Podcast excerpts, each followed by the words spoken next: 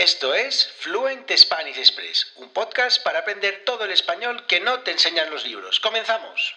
Muy buenos días, bienvenidos, bienvenidas a un nuevo episodio de Fluent Spanish Express Podcast. Todos los días, de lunes a viernes, contenidos con consejos, con recursos y recomendaciones para llevar vuestro español al siguiente nivel. Y hoy es viernes 28 de enero de 2022, episodio número 169 de Fluent Spanish Express Podcast, un episodio en el que vamos a hablar de un verbo que utilizamos los españoles para un montón de cosas. Me atreveré a decir, sin lugar a dudas, uno de los verbos más utilizados en nuestras expresiones. Si esperas 30 segundos, te hablo sobre ese verbo. Pero antes, mi nombre es Diego Villanueva, profesor de español y director de la Academia Online de Español Fluent Spanish Express. Ya sabéis, www.fluentespanish.express. ¿Cuántas veces lo tengo que repetir? Allí que puedes encontrar, Diego, bueno, pues audiocursos sobre la cultura española, las costumbres sociales, cómo vivimos, cómo pensamos, cómo actuamos los españoles y las expresiones que utilizamos los nativos españoles. Todas esas expresiones que no os enseñan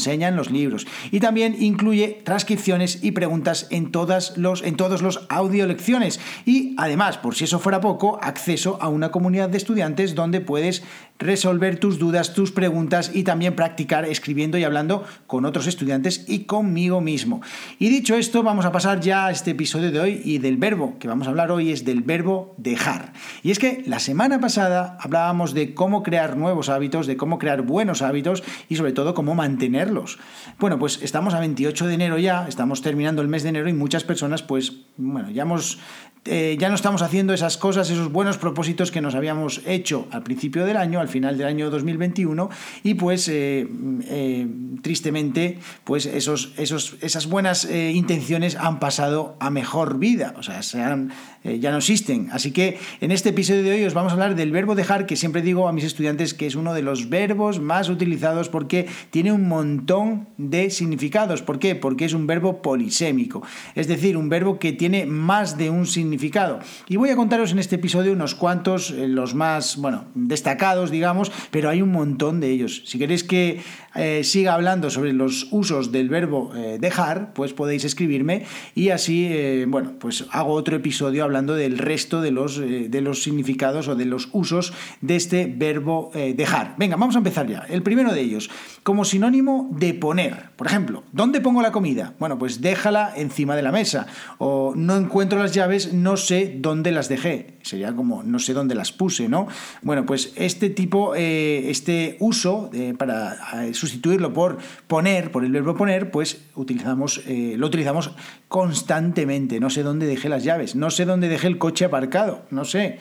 Bueno, pues esas cosas las utilizamos un montón. Luego también otro uso es como sinónimo de prestar, prestar, sí, sí, sí.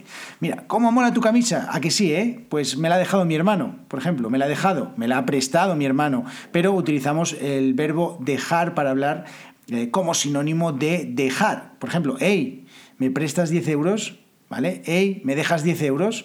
Es para suscribirme a Fluent Spanish Express. Sí, sí, claro que te los dejo, por supuesto. Bueno, tercer uso, venga, como sinónimo de permitir. Por ejemplo, cuando éramos pequeños, ¿no? Te llamaban tus amigos y hoy mi madre no me deja salir, ¿vale? O el profesor nos dejó mirar las respuestas del examen. Qué suerte, ¿eh? ¿Aprobamos todos? No. Bueno, cuarto uso, vamos con el cuarto uso, como sinónimo de una ruptura amorosa. Esta es muy típica. Ella lo ha dejado o ha dejado a su novio el mes pasado. Ella ha dejado a su novio el mes pasado o mi novia me ha dejado. Quinto uso, venga, como sinónimo de encomendar una misión. Y es que, por ejemplo, a mí mi madre, eh, cuando, era, cuando era joven, cuando era más joven, eh, me dejaba, cuando me quedaba en verano, algunos veranos en, casa, pues mi madre siempre me dejaba a cargo de las plantas. Desgraciadamente, pues muchas no llegaban al final del verano.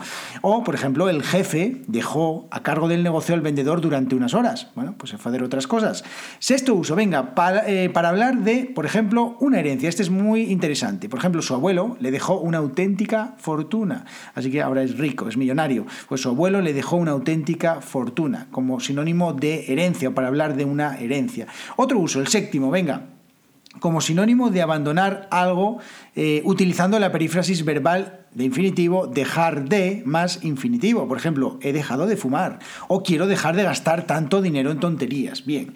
Y luego ya el último y octavo uso es hacer que alguien o algo sigan en una, en una situación determinada o hagan otra cosa diferente. Por ejemplo, imaginaos, la gripe me ha dejado muy débil, o el COVID me ha dejado muy, muy débil, o por ejemplo, si queremos que se mantenga las cosas como están, por ejemplo, deja la luz encendida.